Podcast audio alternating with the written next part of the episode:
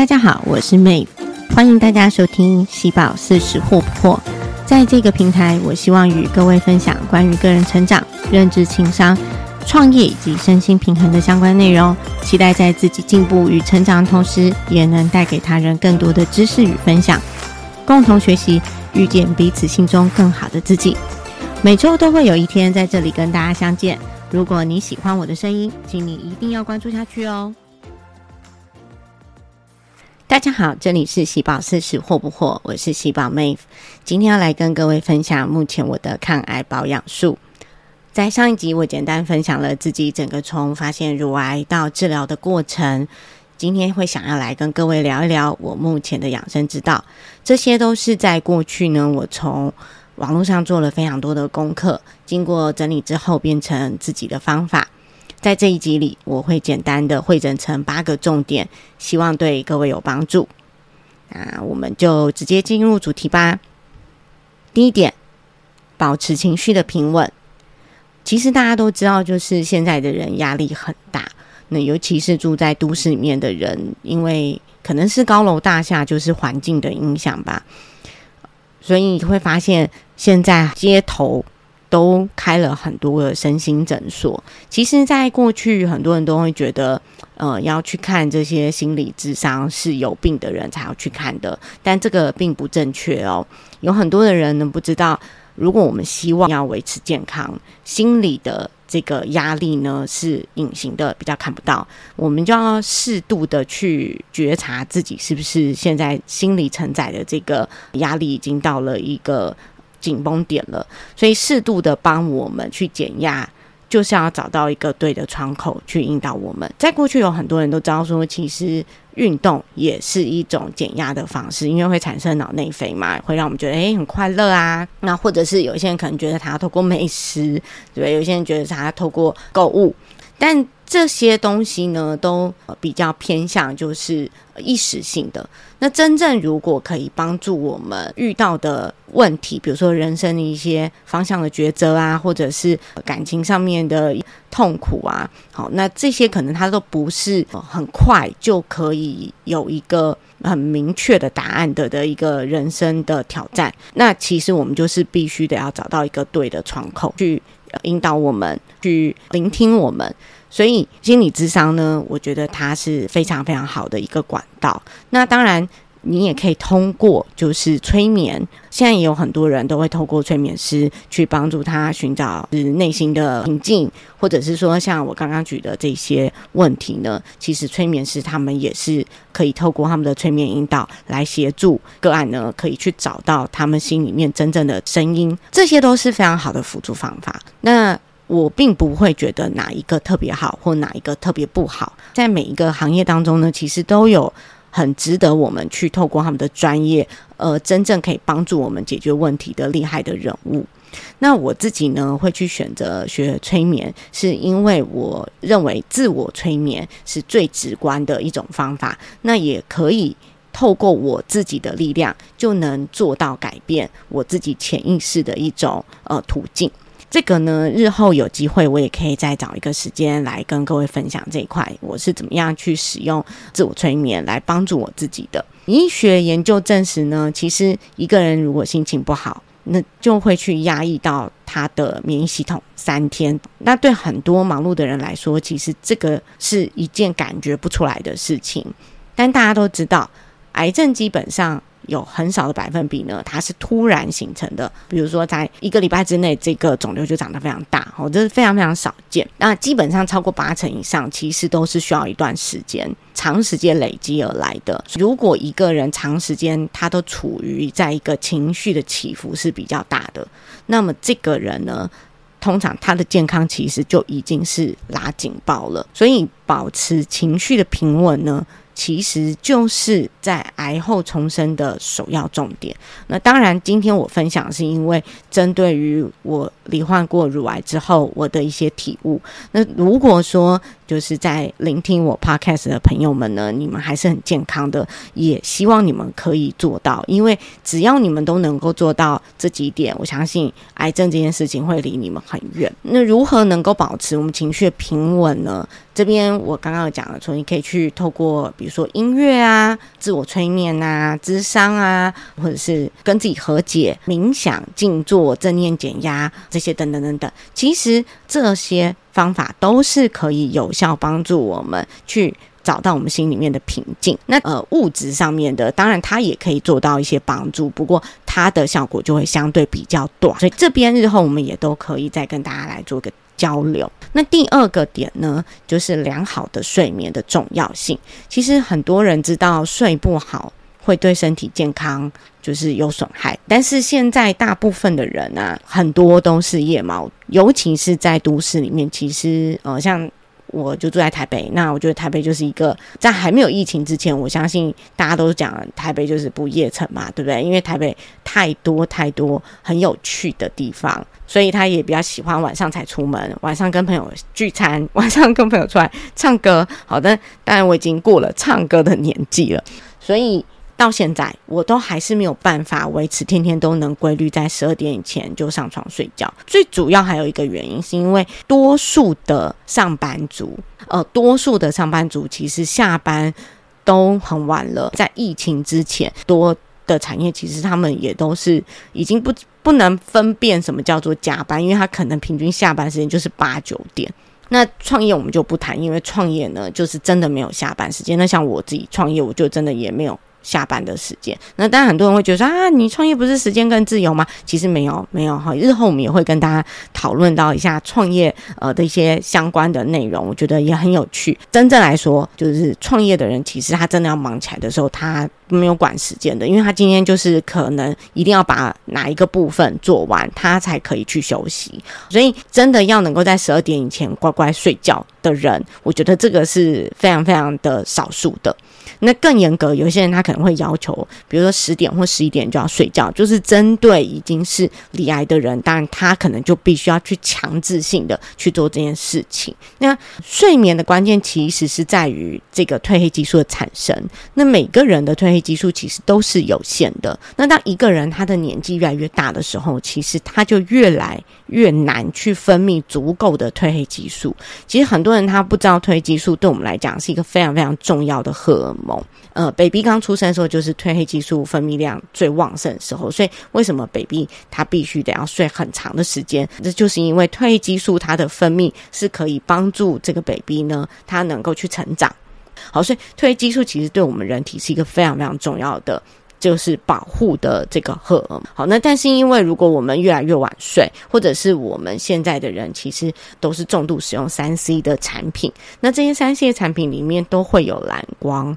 那蓝光呢，它其实就是会导致我们的褪黑激素呃不分泌。那如果假设这个人他长时间都分泌不足够的褪黑激素，其实就会直接影响到他的睡眠品质。那褪黑激素不够的时候，睡眠品质就会开始打折了。那甚至有些人就变得很就是很浅眠，或者睡眠时间很短，睡一下下他就醒来了。所以时间不足或者睡不饱啊，或者是多梦啊，这些都是导致这个人呢。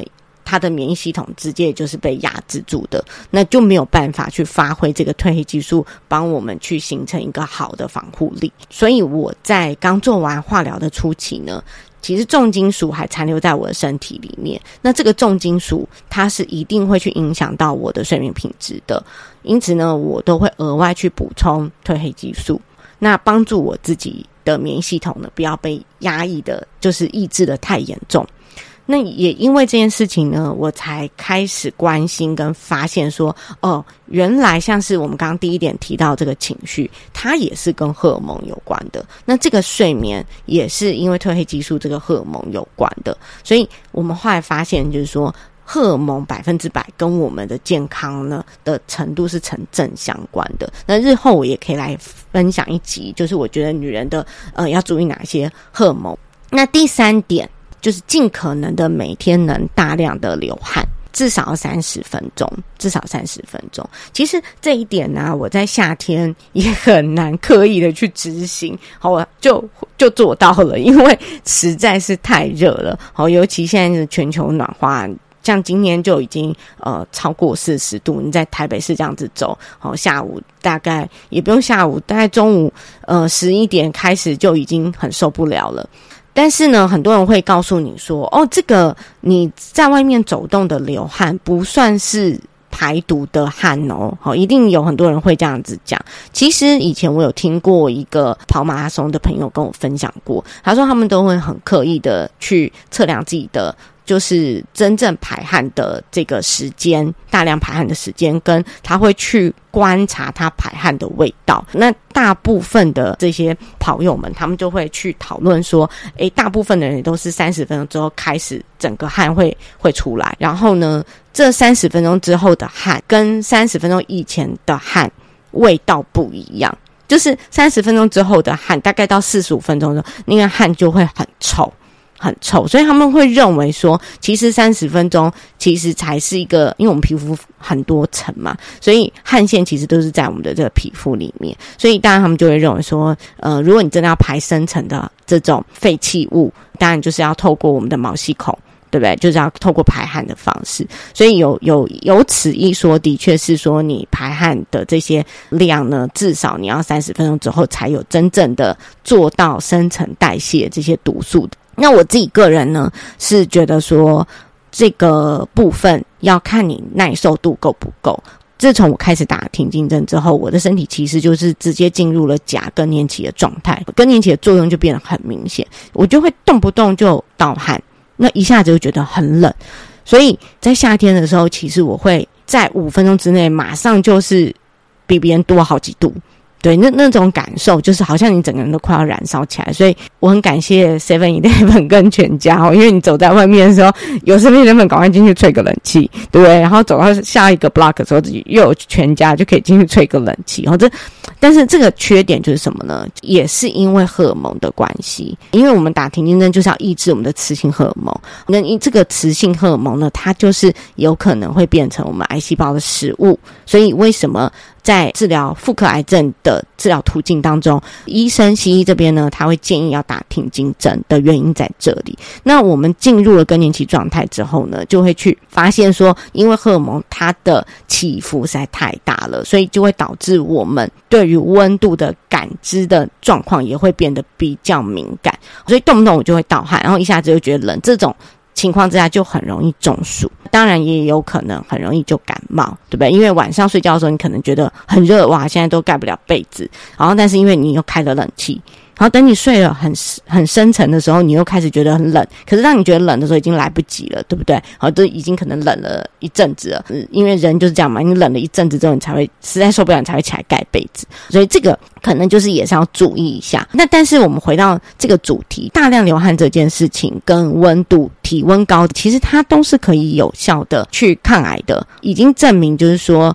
体温高的人，他其实是比较难罹患癌症的。那大量流汗是为了要让我们身体有很多的重金属啊、农药啊、毒物啊、塑化剂这些可以排排掉，或者是我可以大量喝水，然后透过呃这个水分的代谢，好也可以把这些东西都带出去。所以我们为什么要流汗？其实主要也就是因为加强代谢。所以呢，我只有在冬天的时候才会刻意的让我自己去做流汗的事情。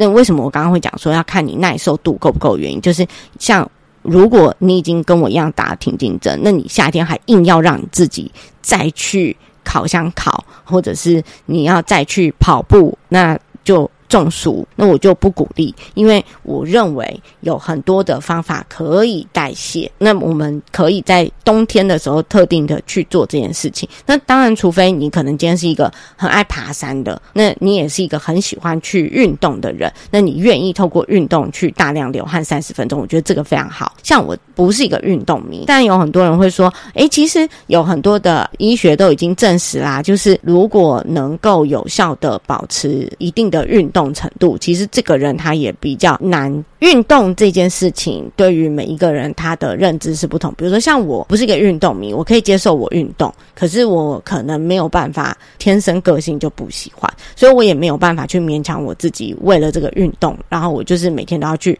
做一个小时。那当然有很多人说啊，你都已经离啊还要讨价还价，这个就不行啊，你就是要勉强你自己啊。那这个就是。每个人自行去判断。对我来说，我可以接受运动每每天三十分钟的运动，这个都没有问题。可是我的耐受度就是到三十分钟，也因为这样子，所以疫情之后呢，我就更减少出现在这个相对密闭的空间里面。健身房可能也不是我常会出没的习惯出没的场所，所以我后来呢就买了一台家用的烤箱，人坐在里面啊，然后烤箱当然有分就是固定啊跟这个折叠式的，如果说你预算高的话，当然会建议你可以买就是快木做的这种呃固定式的，我觉得那种是真的比较好的。可是有好有坏，因为就是也要看你的房子的空间大小。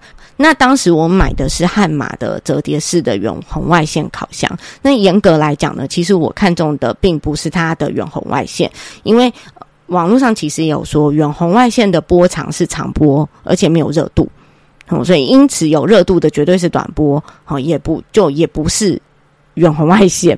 那汉马哈可能就是很有热度，可是我们就无法证实它到底是不是真的是远红外线哦。但是它有提供它自己是远红外线的这个依据嘛？好，但是我觉得无所谓，因为它也可以同时让我的基础体温上升。所以，无论我是排汗或是基础体温上升，其实都可以有助于我帮助我降低癌症的这个。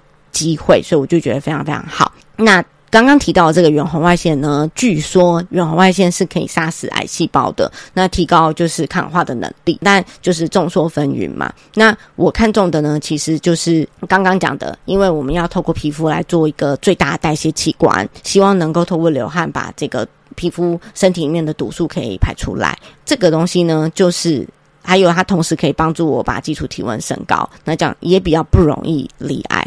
第四点就是一定要大量的喝水，这一点其实跟第三点是一样的。大量喝水呢，它才能够有效的把身体里面的毒素，刚我讲重金属、农药啊、塑化剂给排出去。爱喝水的人，其实基本上他。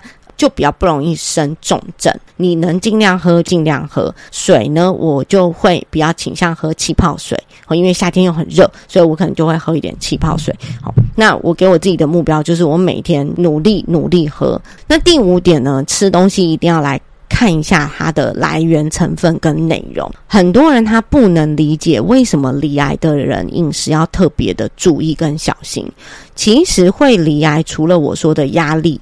环境、个性之外呢，更重要是因为我们并没有注意到饮食的重要性。在我认识的，就是一些我的朋友，他可能也是得到了妇科的癌症。那有些人可能对这方面他还是很不在意。那离癌之后，他还是会用塑胶袋来装这些汤汤水水，或者是随便就买一个塑胶水壶，他也不去看它是第几号水壶，可不可以是有装这些温度的规范，或者是说它是不是一次性使用的塑胶，所以这些都要很小心。那因为像这些癌友，如果他都还是这样，其实他复发几率非常高，那我就会非常小心这件事情。其实我在治疗好。后的这前五年，我都非常非常小心，我甚至连就是那个塑胶吸管我都不用的。那后面我才开始会用，偶尔会用塑胶吸管。像我现在还是会用的原因，是因为疫情的关系，就是我也不太喜欢用那种细胶，这个材质很好，可是细胶有时候我们要清洗，我觉得也没有那么好清洗，因为它毕竟还是会有一些毛细孔，会有一些味道。对不对？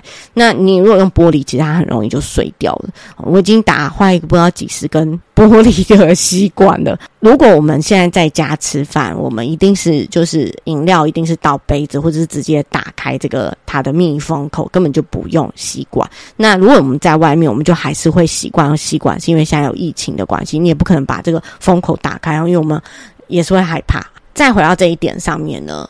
就是饮食为什么那么重要？就是有很多人他其实觉得这个菜市场菜都很干净啊，那为什么我们一定要去买一些什么有机、无毒认证的？这些都是厂商的，就是行销。因为就是真的我们在传统市场买到的菜，你是没有办法确认它到底用了多少量的农药，对不对？你觉得菜市场菜？就是都是很干净的，但是你回家就是洗的时候也没有很认真洗，那你的农药的残留就非常的多。也许吃下去呢，立刻也不会发生什么事情，可是这种积少成多就很可怕，所以千万不要小看，就是我们平常吃的青菜，尤其是。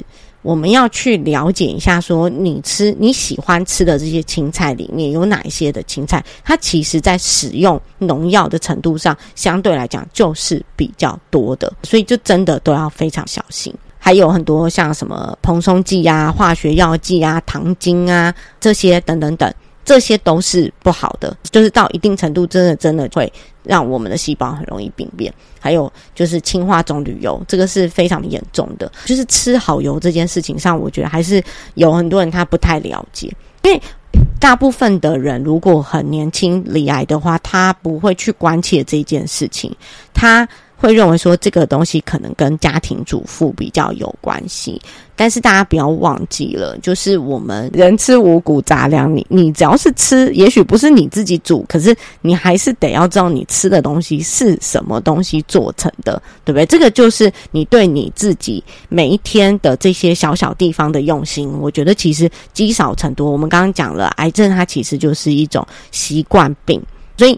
如果你都能够在这方面都注意一下，因为这个也不花你很多时间，但是你就稍微注意一下，养成习惯，其实它非常非常简单，非常非常轻松。氢化中旅游这边我也要跟大家稍微说明，有很多的人他不了解中旅游。这个成分其实是在做饼干、蛋糕用的一个油，没有好跟不好之分。但是大家可能忽略了一件事：棕榈油它本身因为可能不易保存，所以它就会有一个氢化的过程。那氢化过程之后的这个棕榈油，它的保存期就可以比较长。那它就会分什么？就是部分氢化跟全部氢化。大家一定要记得哦，全部氢化还比较好。因为全部氢化的棕榈油，它的油的稳定性是比较高的，所以它比较不容易会产生油的变质。那油如果一旦变质，吃下去一定是致癌。哦，所以大家一定要记得这件事情。那全部氢化比部分氢化好。如果它只有写棕榈油，那它就是棕榈油，它可能没有经过这个氢化的这道工程。但是呢，对我们的心血管疾病不一定是很好的，所以它其实也很难代谢。而吃多的人一定会胖，就很有可能阻塞我们的心血管。的这些问，所以呢，刚刚讲的这些蓬松剂、化学药剂、糖精这些等等，其实都是导致我们很多并发症的凶手之一。那癌症一定是其中一个。所以你如果每天都东吃一点、西吃一点，其实天天累积下来，就会变成一个很不可逆的慢性病。所以一定要尽可能的去学会看成分表。那我的习惯就是，只要我今天想要吃饼干，嗯。大家知道，其实乳癌是所有癌症当中还是最有口福的癌症。什么意思呢？就是医生都会告诉你说，其实乳癌对于食物的要求并没有那么的严苛，但是什么东西都不要过量。比如说，我过去其实也是一个很喜欢吃甜点的人，但是这个甜点我们可能每一天就不能够完整吃到一个。比如说，像我现在都习惯是我会吃布丁，可是我的布丁可能就是只吃三口，然后剩下就是给我先生吃。这样大家知道吗？就是说，其实你还是可以吃冰淇淋，可是呢，基本上就是不可以吃到那么多的量。好，再回来这边，我要讲一件事，就是说，了解你自己吃的是什么，其实是对自己的一种负责。那第六点，要保持排便的顺畅，其实这个也是我们刚刚讲，就跟喝水啊，然后排汗其实是一样，它也是排毒的最主要的方式之一。你们仔细去看。大部分的癌症其实有一个现象，就是在你发现你可能疑似就是离癌了，会跟你的那个的这个粪便的颜色还有形状有相关。这个真的是大家要注意的。因为有很多的女生其实她不爱吃青菜嘛，所以导致呢就很容易常常便秘。那如无论如何，其实都要想办法让自己的就是肠胃道能够保持在一个干净的这个环境里面。因为每一个人呢。的肠胃其实都决定了它百分之七十的免疫能力。如果说你常年的肠胃都是宿便的话，其实这个人的身体要癌变的几率是相对非常高的。第七点，一定要控制就是糖分的摄取。那这边的指的糖呢，就是我们平常吃的这个 sugar，好，这个糖，还还有跟我们吃的这种淀粉。淀粉也是一种糖，它是有质变的。因为糖分其实是很容易引起我们身体发炎反应的一个物质，所以有效的控制这个糖分的摄取，其实它就可以降低身体发炎的状况，那也就比较不容易造成癌变的体质。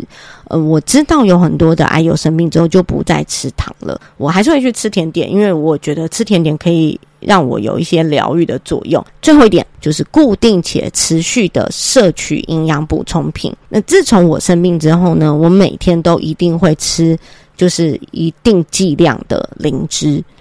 那这边呢，基于因为不是商业广告，所以我就不特别说明品牌。如果真的有朋友想要知道，欢迎你写信给我。虽然呢，我吃灵芝，但是我并不是直接吃中药行的野生灵芝。这边要特别的呃跟大家说明：一来呢，是因为有毒；二来呢，我无法知道它的有效的含量是多少。因为很多人都会想到啊，这个野生灵芝啊，哈，就是从哪哪里哪里来的，对不对？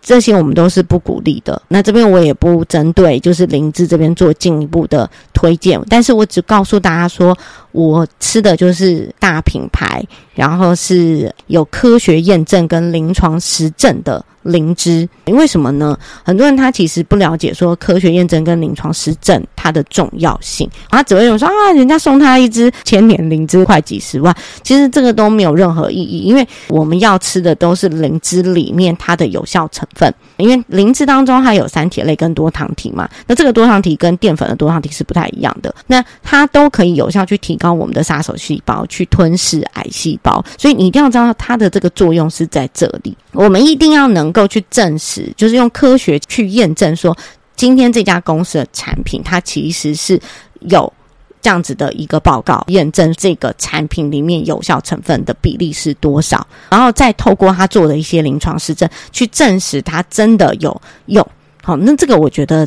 这个才是最重要的。这两个标准呢，其实就已经可以提供给大部分的人在选择你的保健食品或者营养补充品上面一个很重要的方向了。所以我每一天呢，一定会固定时间补充固定的灵芝，因为灵芝呢，就是一定要在我们的血液浓度里面，它必须要有一定的浓度比例嘛。我们的身体大概就是四个小时，就是要补充一次。所以此外呢，我还会吃很多高抗氧化的营养素、植化素，好像是还有一些呃维生素 D。癌症患者其实建议每天的维生素 D 是补充的剂量是在两千到四千 IU。我自己也是天天补充。其实现在已经有越来越多人知道维生素 D 非常非常的重要，像我的家人也都开始在补充维生素 D。那早期其实，在我记得是这六年前我刚离癌的那个时候，维生素 D 其实在台湾是买不到的。那后来呢，就是因为已经科学证实维生素 D 真的是很有帮助，对癌症这件事情是很有帮助，而且直接相关，所以有已经有很多很多的呃，比如说药局啊、瓦森斯啊，其实你现在都会看得到有维生素 D 这样子可以购买。那今天呢，这个八点呢，就是我简单的日常保养的分享。无论你是健康的人呢，还是跟我一样重生的癌友，以上都希望能够帮助到你。那希望呢，我们可以越活越健康。我们下次见喽！这里是喜宝试试或不惑，今天跟各位分享我的抗癌心得，希望对大家有帮助。如果你喜欢我的分享内容，请记得订阅我的频道，或是追踪我的 IG 及个人网站，每周都会跟大家在这里相会哦。如果你也想回馈给我一些心得或是鼓励，也欢迎你写信或是留言给我哦。